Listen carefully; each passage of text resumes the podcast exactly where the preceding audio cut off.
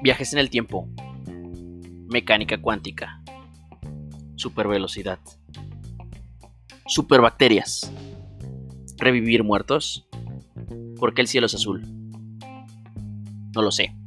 Acompáñame y bienvenido a esta a este tu programa de charlas ñoñas con un nerd. Bienvenido.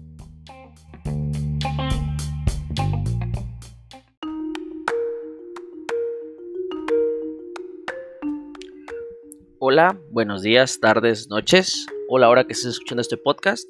Bienvenido nuevamente a Charlas Ñoñas con un Nerd, donde yo, Fermín Castro, te platicaré algunas cosas interesantes o no tan interesantes sobre un tema que se escoge de manera este, burocrática a partir de la votación, por así decirlo, este, recabada en nuestras redes sociales. Si no nos sigues, pues te invito a que nos sigues. Este, puedes buscarnos en Facebook como Charlas Niñas con un Nerd. Y bueno, el día de hoy, este, a partir de la votación generada durante estos 15 días que han pasado, hablaremos de robótica.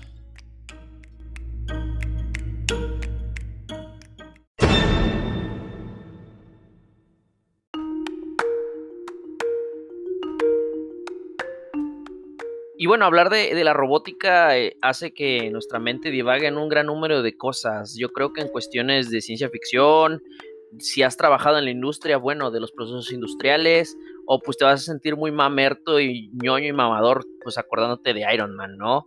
Este, lo cierto es que, el tema de robots es algo actual, es algo que impacta directamente en la sociedad hoy en día y es un tema de mucho, mucho interés para las universidades, centros de investigación y el sector productivo que es la industria. ¿Sí? Pero bueno, antes de hablar de estas cuestiones tan importantes, hay que entender de dónde viene esto, cómo nació esta palabra. Eh, el gran público conoció esta palabra de robot a través de RUR, Robots Universal Rosum. Este es una obra de un dramaturgo checo llamado Karel Kapek. Se estrenó allá por 1920 y la palabra se escribía Robotnik. Así, escúchenlo como algo así. Sin embargo, Capek no fue el autor original de esta palabra. E, este cuate atribuye este crédito a su hermano. Este. ¿Cómo se llamaba su hermano? No me acuerdo. Pero bueno, a su hermano Joseph, se llamaba Joseph. ¿sí? E, este cuate mandó una carta a la editorial de Oxford. Decirle, ¿sabes qué, güey? Yo no fui, fue mi hermano Joseph. Este, y bueno, eh, eh, eh, esta palabra se usó mucho en un artículo publicado en la revista checa Lidonev Novni en, 1933. Y aquí este cuate explica, explicó que, originalmente iban a llamarlo labori o labori, que quiere de latín que quiere decir labor o trabajo. Aunque esto se escuchaba muy, ah, explotable y es, pues le pidió un consejo a su hermano Joseph y él le sugirió pues roboti, que viene de la palabra robota, que significa literalmente trabajo, labor, o que, era como el sinónimo o el equivalente de trabajo duro, o sea, una chinga, ¿sí? Eh, que normalmente esta, esta palabra de robota, que quiere decir chinga, mucho trabajo, trabajo duro, eh, se, se, usa mucho en checo y lenguas eslavas, ¿sí?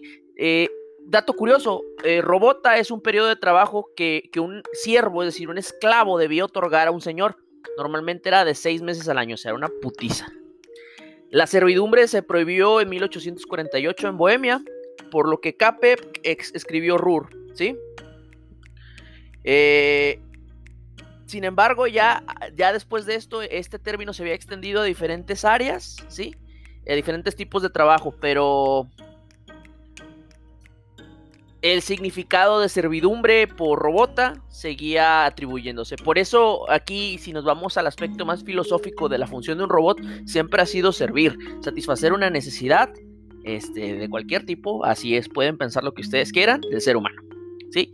Eh, la robótica es un, es un tema súper amplio y, es, y, es y este término es utilizado para descubrir un, describir un campo de estudio súper amplio, ¿sí? Eh, tiempo después, eh, Isaac Asimov este, lo utilizó mucho para sus obras de ciencia ficción. Y, y bueno, eh, en, términos profesionales o de aplicación tangible, la robótica se concentra en tres áreas de estudio: la mecatrónica, la física y las matemáticas como ciencias básicas. Es decir, que si yo quiero construir robots, si quiero entrar en este ambiente, bueno, este, debo conocer alguna de estas tres por lo menos, ¿sí? E, esto no quiere decir que los biomédicos, los biomecatrónicos, los ingenieros mecánicos estén fuera de la jugada, porque es todo lo contrario. Tampoco los electrónicos, no quiero que se sientan, ¿sí? Eh, curiosamente, la robótica es una disciplina que provino de la ingeniería mecánica, ¿sí? Eh, y, ahí se estudió en primera instancia. Ahorita voy a hablar un poco más a detalle de todos estos aspectos que son muy, muy importantes. Ahora, ¿cómo definimos un robot? Eh, si revisamos la Wikipedia o alguna enciclopedia o algún foro, lo vamos a llegar a un punto en común. Este es un sistema electromecánico eh, que por su apariencia y sus movimientos ofrece la, sensación de tener un propósito. ¿sí? Puede ser una entidad virtual o mecánica artificial. Mecánica artificial quiere ser un conjunto de mecanismos o un sistema electromecánico, como lo mencionaba. ¿sí? Eh, dependiendo de su aplicación es la constitución, es decir, qué tan robusto, qué tan ligero, qué tan grande, qué tan versátil, qué tan tosco va a ser el robot. ¿sí? Eh, la palabra robot puede referirse tanto a mecanismos físicos como sistemas virtuales.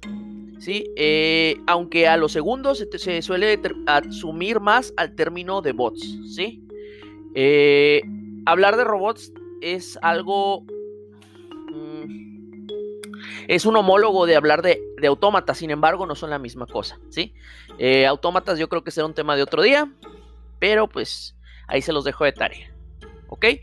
Eh, en la ciencia ficción, pues vamos a encontrar un gran número de películas, ¿sí? Este, creo que todos los fans, los true fans de la ciencia ficción, pues nos vamos a acordar de Terminator. Allá, este, por 1984, con un joven Arnold Schwarzenegger, este, que, que se enfrentaba al mítico T-1000, ¿no? Interpretado por Robert Patrick. Este, en la tercera película, Terminator se enfrenta a la TX, ¿no? Eh, sin embargo, bueno, e, esto es algo bastante... Ah, me hace llorar, ¿no?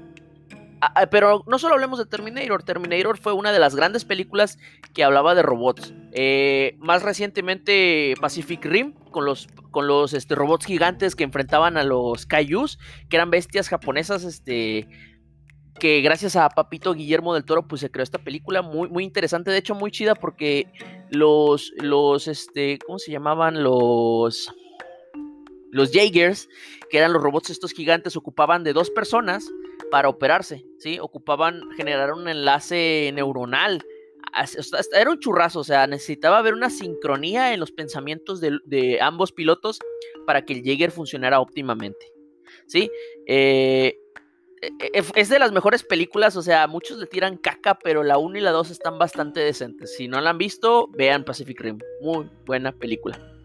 Otra gran película es, Transformers. Este, claro que Transformers antes de la pantalla grande, pues ya existía. O sea, Transformers, este, yo recuerdo que fue una caricatura que yo vi cuando era niño, que eran unos robots pedorros, este, viejísimos, viejísimos, que surgieron allá por la época de los ochentas. Y luego me acuerdo que surgió una caricatura, porque yo tenía eh, cable, o la veía en no me acuerdo si la veía en cable o en la tele abierta, pero se llamaba Guerra de Bestias Transformers, donde los Transformers, los Autobots y los Decepticons se, em, llegaron a un planeta este, orgánico y donde adquirieron, este, en vez de tener formas mecánicas, pues adquirieron formas de animales.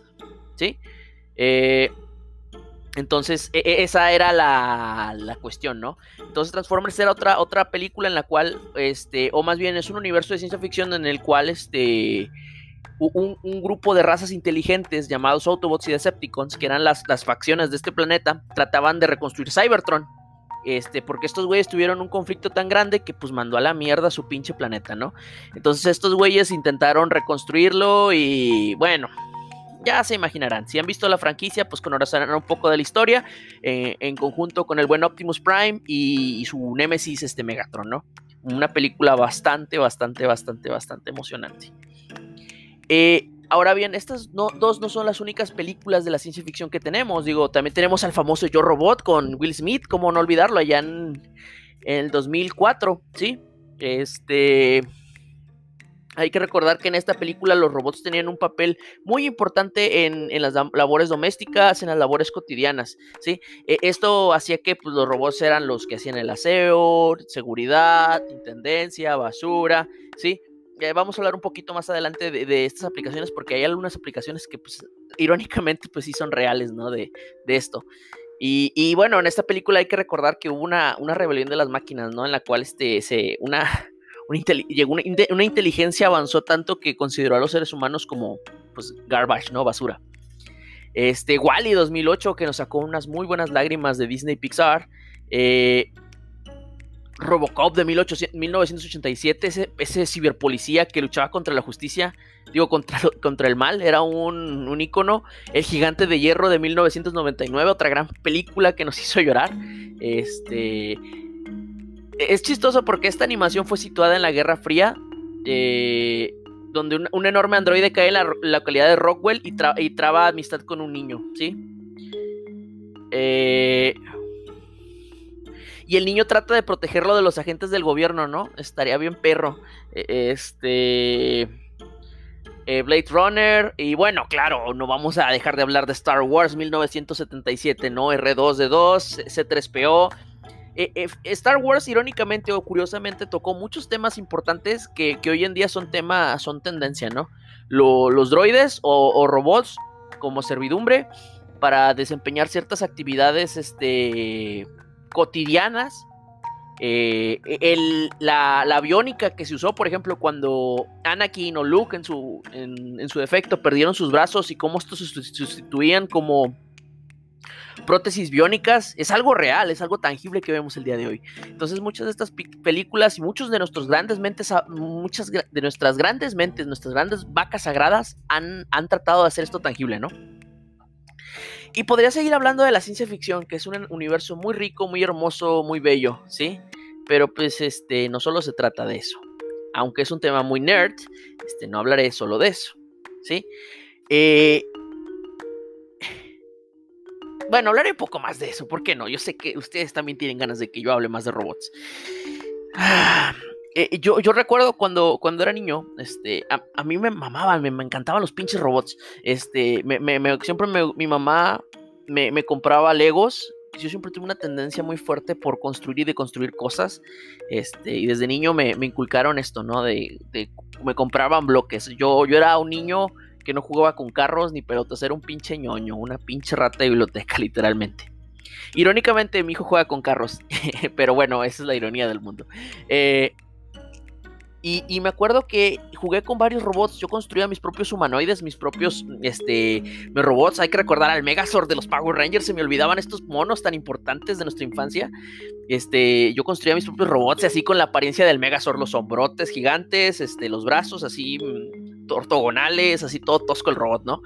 Eh, también había otros robots que eh, fueron famosos, pero yo creo que no fueron tan famosos porque pues no, no pegaron tanto, que se llamaban Uncle. Eran unos robots que venían en unos cilindros para armar y estaban muy chidos porque esos, esos robots eh, eran móviles, tenían unos engranes, una transmisión pequeña que hacía que se movieran los brazos, las articulaciones.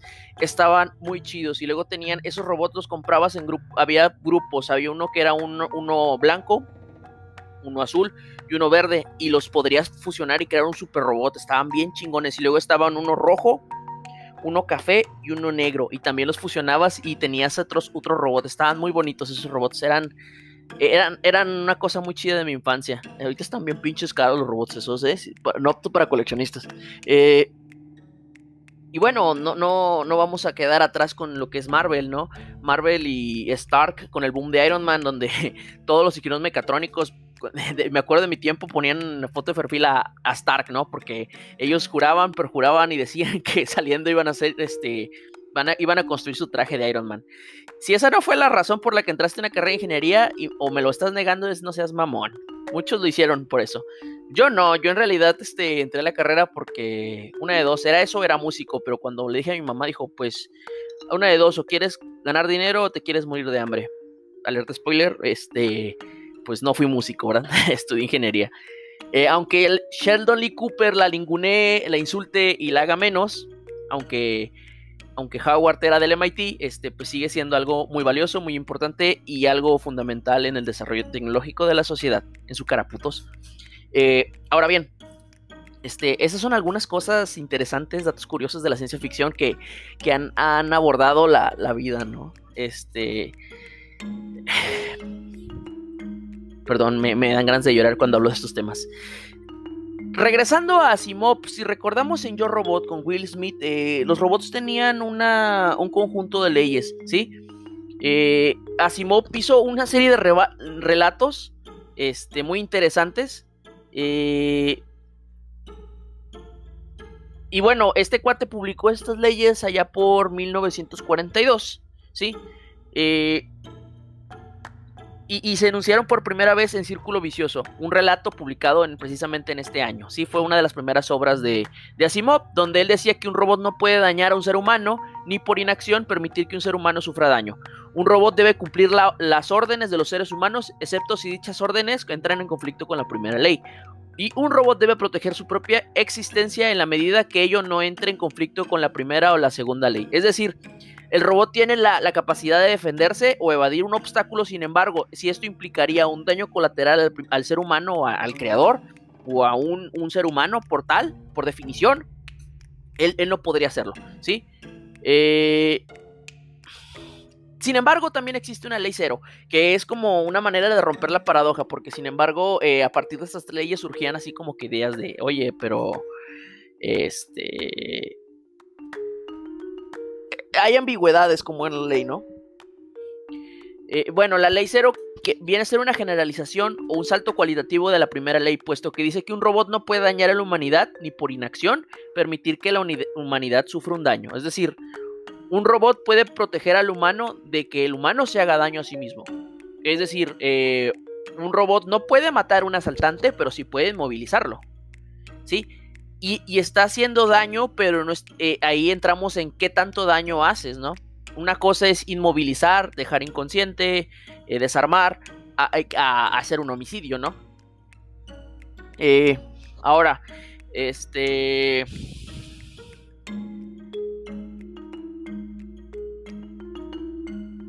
aquí entraríamos en otro conflicto. ¿Qué se considera hombre? ¿Qué es humano y qué no es humano? Bueno, si nos vamos al estricto sentido de la palabra, un ser humano, pues es aquel organismo bípedo, este, descendiente de los mamíferos, que, tiene cierto raciocinio, este, y tiene, y está hecho totalmente orgánico, ¿no?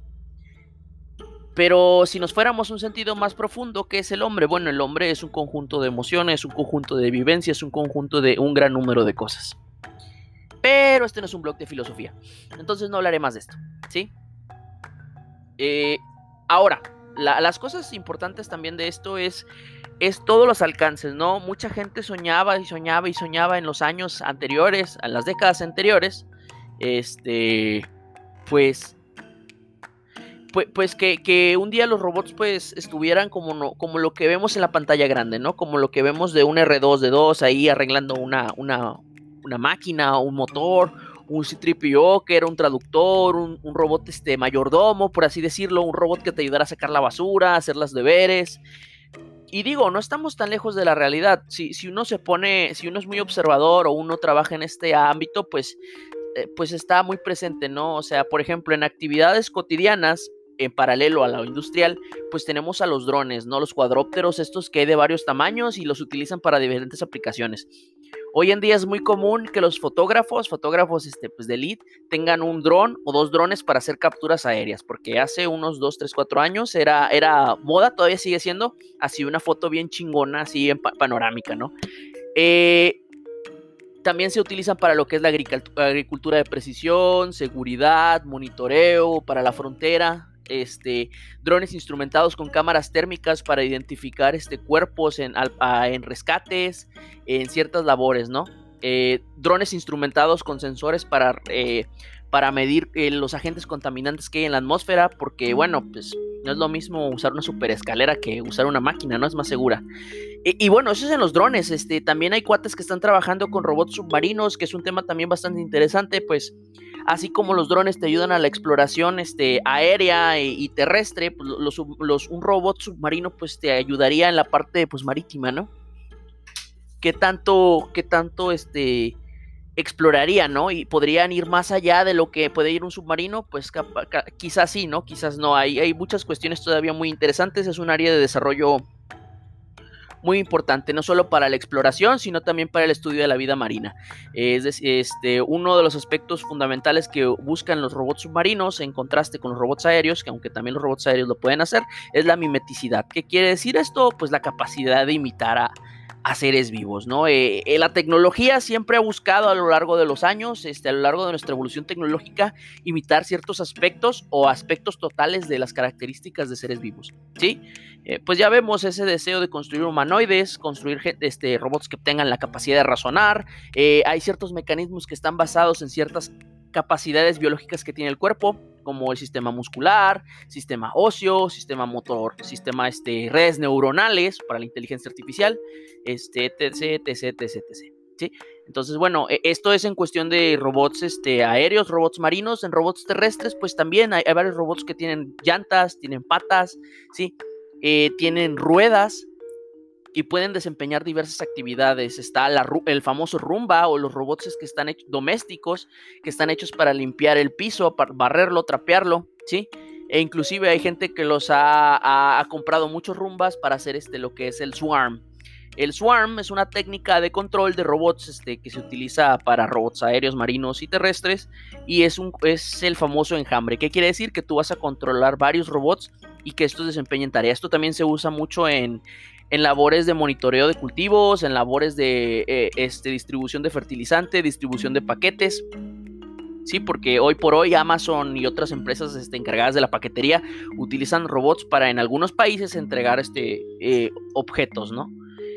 Eh, y bueno, esa es una, es una aplicación así pequeñita de los robots, este, vamos a decir que los robots friendly, los robots que podemos tener al alcance. Existen juguetes más grandes, más peligrosos, mortales, y no hablo de máquinas humanoides como el TX-1000, no, no, no.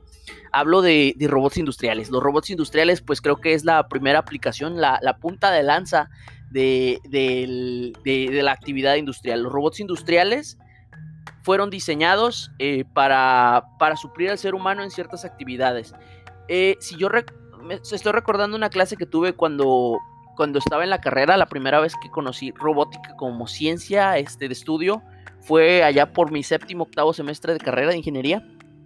Y ahí nos hablaron del robot, ¿no?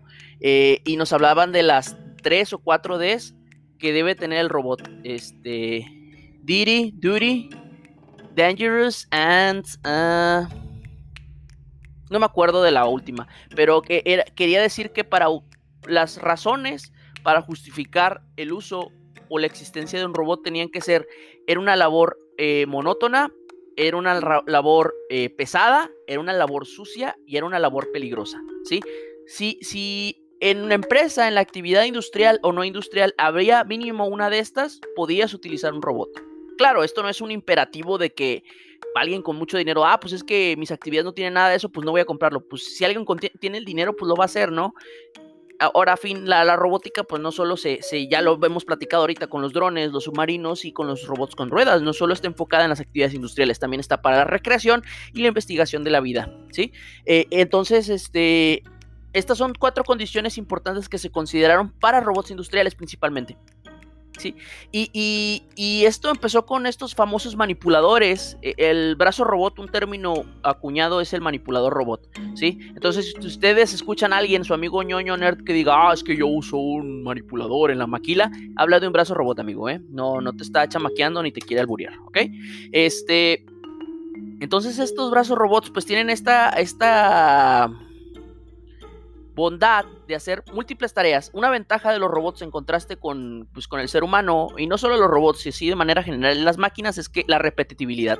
¿Qué quiere decir esto? Que podemos hacer una tarea una y otra y otra y otra y otra y otra vez, es decir, en el número de veces sin cansarse. ¿sí? ¿Cuál es la única limitante del robot? Bueno, el mantenimiento, las necesidades técnicas, este, prácticas del mismo. ¿sí? Eh, y bueno, eh, si nosotros nos ponemos a buscar videos de robots en la industria, eh, algunas marcas reconocidas son Kuka, ABB, este. Kuka, ABB. Ah, se me fue una. Bueno, son dos, esas son este, marcas de robots industriales. Eh, sí, Fanuc, Motoman, Kawasaki, Skara, ¿sí? Y, dentro de los mismos manipuladores hay, hay este, clasificaciones. Tenemos robots paralelos, robots seriales, ¿sí? Y bueno, eh, eh, hoy en día en las grandes empresas, eh, no tan grandes empresas, es muy común mínimo ver un robot que está haciendo una tarea. Tareas que van desde atornillar, remachar, soldar, cortar, este, explorar, inspeccionar, ensamblar, entre otras tareas de este tipo. Ahora, los robots seriales son estos conocidos manipuladores robóticos. ¿Qué quiere decir esto como robot serial? Que todas sus articulaciones, eslabones, partes que están mecanizadas, están construidas de manera continua y pueden extenderse, ¿sí? Como un brazo gigante, por así decirlo. Y un robot paralelo tiene varios brazos y puede trabajar en un espacio de trabajo distinto o equivalente al mismo. Eh, una aplicación de estos robots paralelos está en Hershey's, en las máquinas que se usan para empacar chocolates, eh, las máquinas que sirven para seleccionar colores. Este, en las impresoras 3D tenemos impresoras paralelas que, son diferentes a las impresoras cartesianas. Una impresora cartesiana tiene movimientos X, Y, Y este, en la cama. La cama es la plancha de metal, de vidrio que, que se usa sobre la cual se imprime. Y el extrusor, que es el eje Z, es decir, el que va de arriba hacia abajo, es fijo, es decir, solo, solo hace movimientos vertical y horizontal. En un robot paralelo no, en un robot paralelo puedo hacer diagonales, puedo hacer S, curvas, ¿por qué? Porque la configuración cinemática, es decir, la, la configuración que está encargada del movimiento del robot está establecida de esta manera y permite hacer este tipo de tareas que para un robot convencional no son tan fáciles.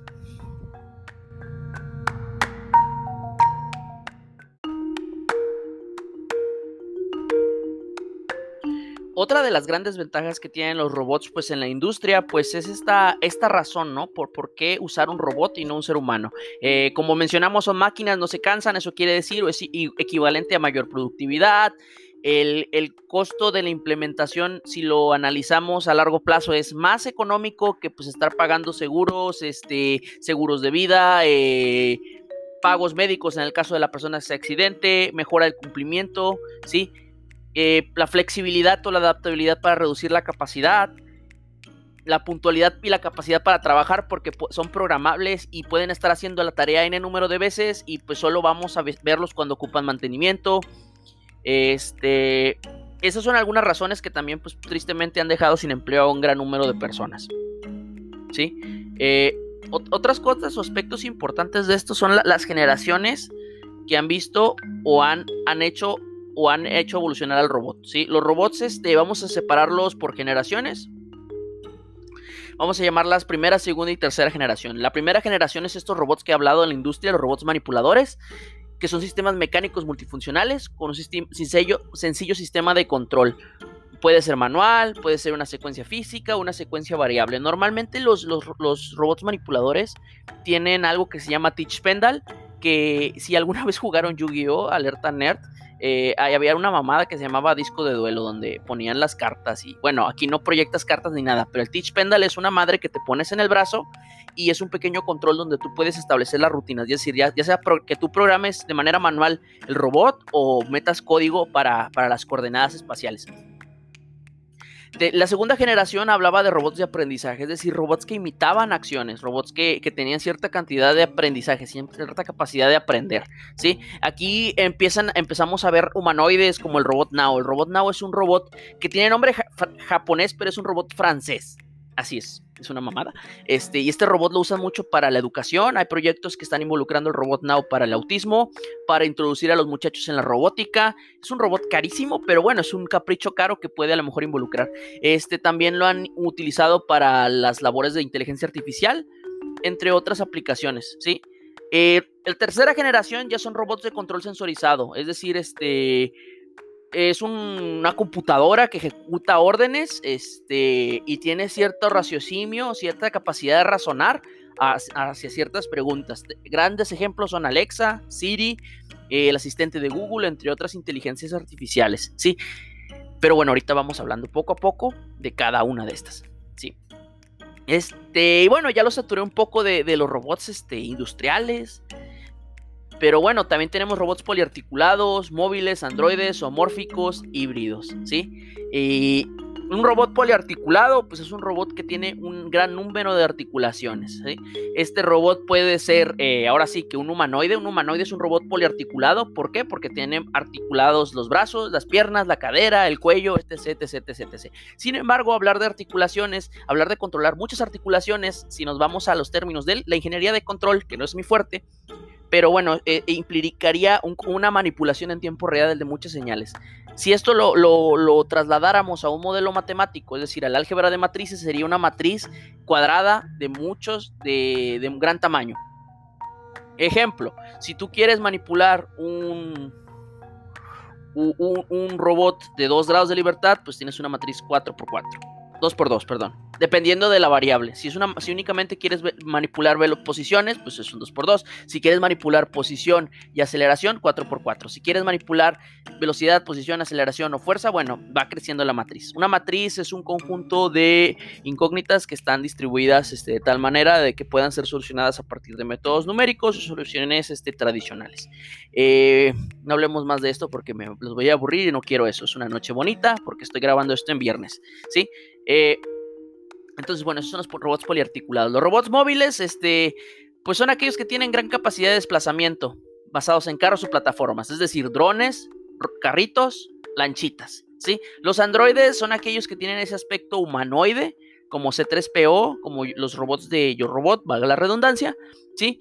Y, esto es una de las metas que tiene la robótica en algunos de los aspectos este, de la teoría, ¿no? La teoría de estudio. Eh, se busca crear robots humanoides para que los humanoides este, desempeñen tareas este, domésticas. Aunque bueno, bien, es dicho, no ocupas un humanoide para desempeñar algunas tareas, ¿sí? Ya hemos visto, eh, basados en los recientes sucesos eh, de de, esta pandemia, pues cómo los robots han, han apoyado, ¿no? Como hay robots, por ejemplo, en China, que distribuyen medicamentos hacia los enfermos. Esto, pues, por dos razones, ¿no? La primera, pues, pedía, podía monitorear a las personas, no involucraba un riesgo hacia el equipo de salubridad. Y pues la tercera es esta, ¿no? Proteger la integridad tanto de los enfermos como de los que no están enfermos. ¿Sí? Los robots homórficos son robots que tienen la capacidad de imitar ciertas características o comportamientos de robots este, de, ciertos animales en la naturaleza, ¿sí? Eh, Boston Dynamics, este, que es una empresa incubada en el MIT, eh, ha desarrollado ciertos este, robots de este tipo, ¿sí? Eh, uno de estos, este es el mini Cheetah. El Cheetah es un robot que en realidad es un perro, es como un, bueno, sí, es un perro robot. El, el Cheetah, desarrollado por Boston Dynamics, este tiene la ventaja que puede recorrer terrenos irregulares, es más rápido que una persona, se puede levantar si le pegas, este, puede hacer volteretas hasta ahorita, ¿sí? Eh, y bueno, es una de las eh, grandes obras somórficas que busca eh, igualar o equivar o imitar o ser equivalente a, un organismo viviente, ¿sí? Esta es una de las grandes ventajas de estos robots, sí, por así decirlo. Y bueno, los robots híbridos eh, eh, son aquellos que tienen una combinación de diferentes este, de los que acabamos de mencionar. Pero bueno, los robots no solo se van a ver en la ciencia ficción, en actividades industriales, eh, también lo podemos ver en lo que es los sistemas ciberfísicos o biomecatrónica, ¿sí? ya sea o como un gran ejemplo y algo ejemplo tangible, pues son las prótesis robotizadas, ¿sí? Eh, las prótesis robotizadas en contraste con sus amigas, hermanas o primas lejanas o no tan lejanas, que son las prótesis convencionales, pues buscan imitar ese funcionamiento de esa extremidad faltante.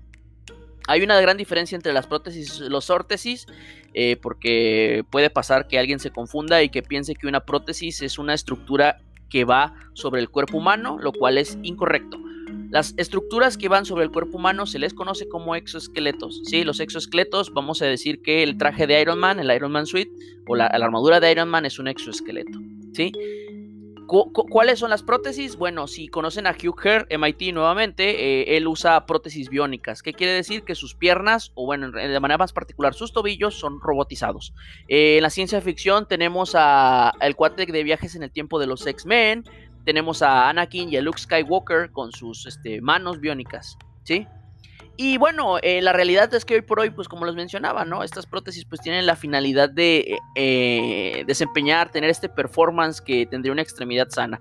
Limitantes actuales, bueno, el, el cuerpo humano como dato curioso, pues ocupa una gran cantidad de energía metabólica para desempeñar muchas actividades.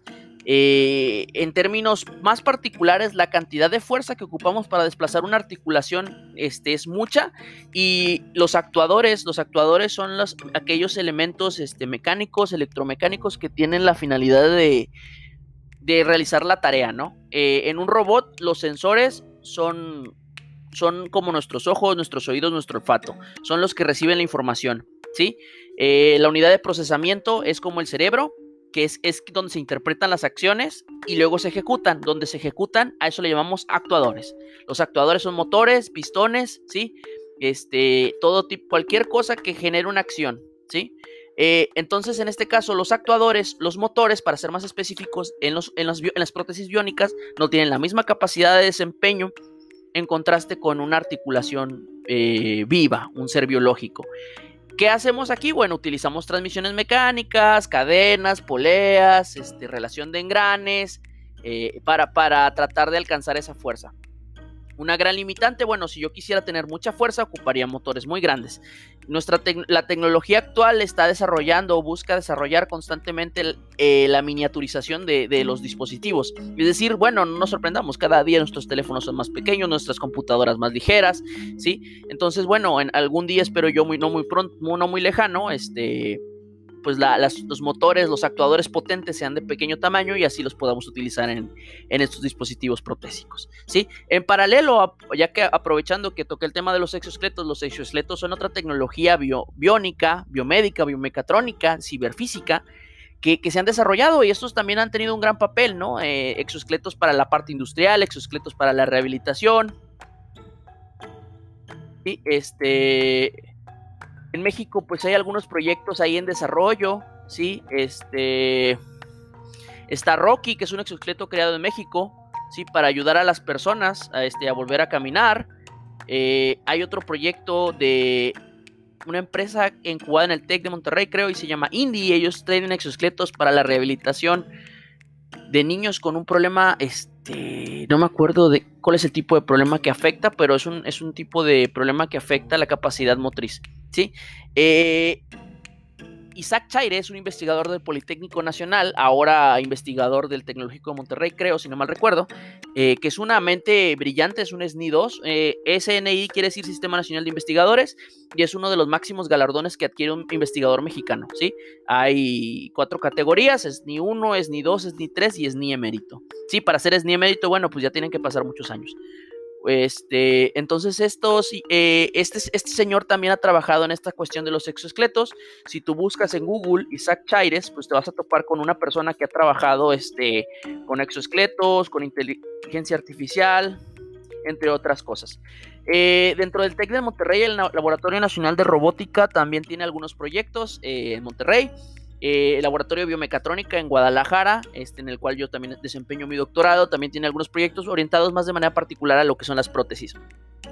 Aún no tenemos prótesis biónicas, esperamos tenerlas algún día, ¿no? Esperemos el desarrollo siga, siga fluyendo. Y podría hablar más, ¿no? Hay muchas universidades in-house, o sea, dentro de nuestro país que están haciendo esto, este, el Tecnológico Nacional de México, la Universidad Nacional Autónoma de México. Yo creo que si buscamos en Google exoesqueletos mexicanos podríamos encontrar prototipos no es lo mismo un prototipo que un, exoesqueleto comercial, ¿sí? Y bueno, estos exoesqueletos, como lo mencionaba, tienen esta capacidad, esta finalidad de amplificar la fuerza para la rehabilitación. Este, otro tipo de exoesqueletos, que nuevamente un exoesqueleto es una, una estructura externa al cuerpo que tiene la finalidad de amplificar la fuerza, estos son los exoesqueletos industriales. Los exoesqueletos industriales, como los que hay en Honda, con los que hay en BMW, son, son estructuras que permiten a la gente este, pues hacer una tarea más, más simple, más cómoda, más segura, ¿sí? Eh, y bueno, son caros, sí, claro, o sea, es, hablar de cosas muy caras, no es algo que por desgracia una persona que mm, con una poca percepción económica puede adquirir. Y por desgracia las personas con más vulnerables financieramente son las personas con más problemas este, motrices. Esto no quiere decir que ser pobre es equivalente a estar enfermo. Sin embargo, es una realidad que en las estadísticas, el 80, eh, si, si habláramos en ejemplo, en el 2011 el 6.6% de la población nacional tenía un tipo de discapacidad, de cualquier tipo. De ese, un poco más del 50% de ese 6.6%, o sea, un poco más del 3.3% de personas tenían un problema de discapacidad motriz, es decir, piernas.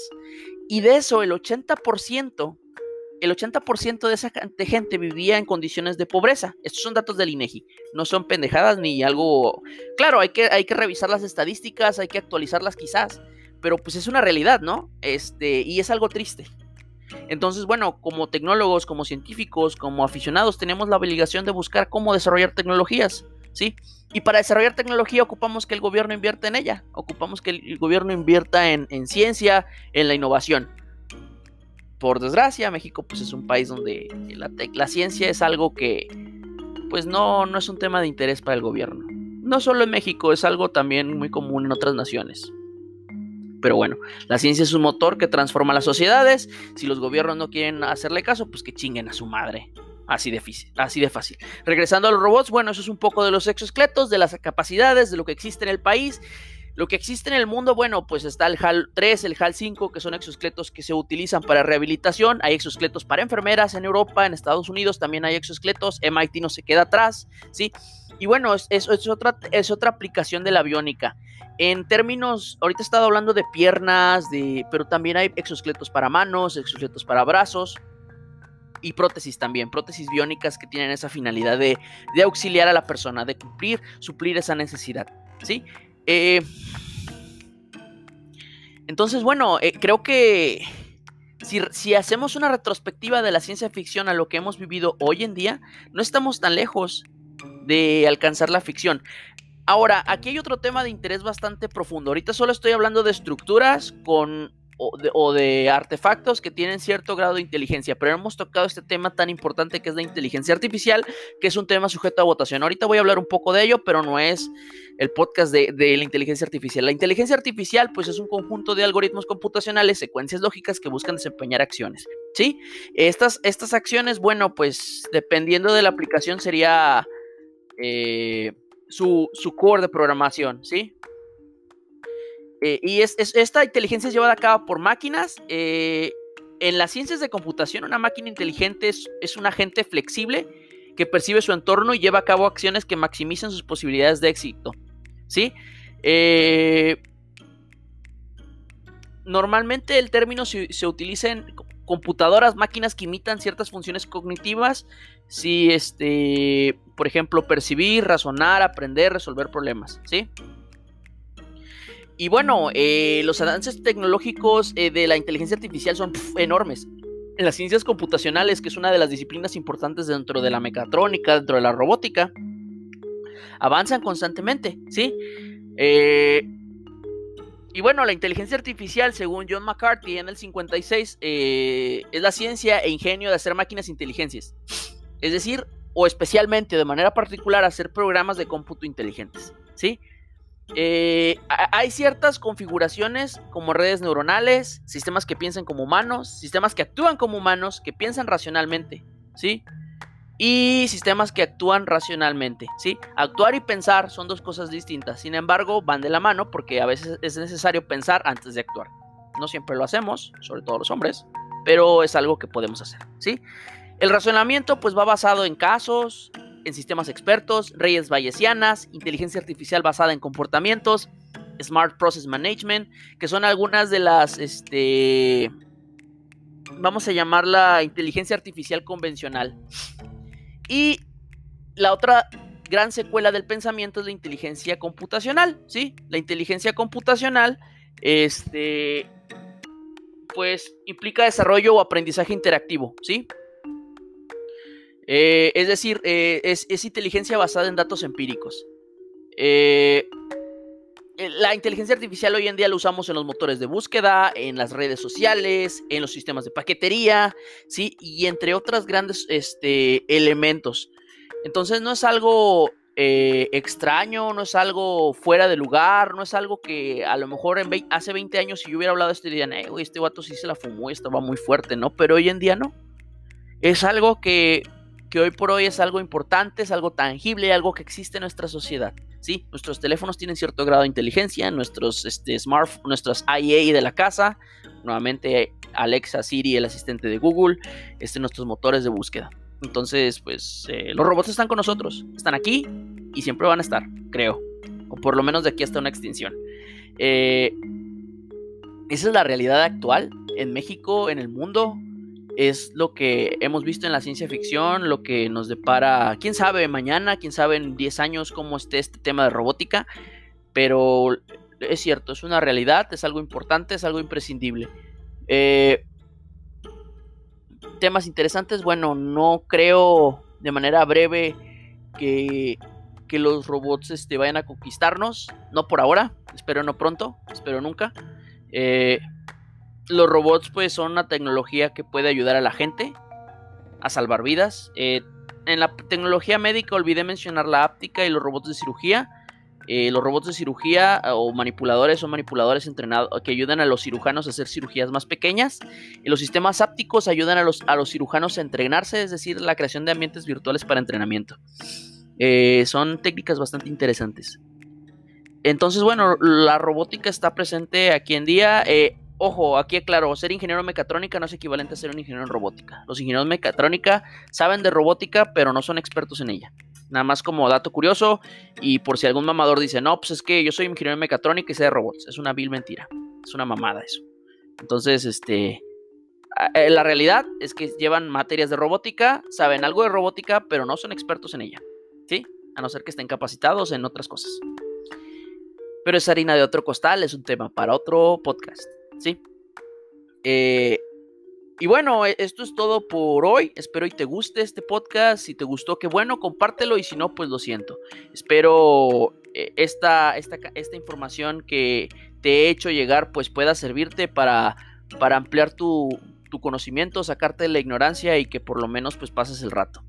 Eh, si te gustó, pues recuerda, no dudes seguirlos en las redes sociales, de compartirlo con los amigos y que esta comunidad siga creciendo, porque el podcast pues tiene esta finalidad, que, la ciencia sea más amena, más amigable, más, este, más este, digerible. Entonces, bueno, es todo por hoy. Yo soy Fermín Castro, este fue Charlas Niños con un Nerd que estés bien, cuídate mucho, lávate las manos, no seas marrano y pues recuerden, sana distancia. Les mando un enorme abrazo y nos vemos en 15 días. Recuerden que el lunes volveré a subir la encuesta para decidir los temas. Si tienen algún tema, este, no, no duden en escribirme, mandarme algún mensaje este, por las redes sociales y yo lo responderé o alguien del equipo lo hará. Gracias y hasta luego. Bye bye.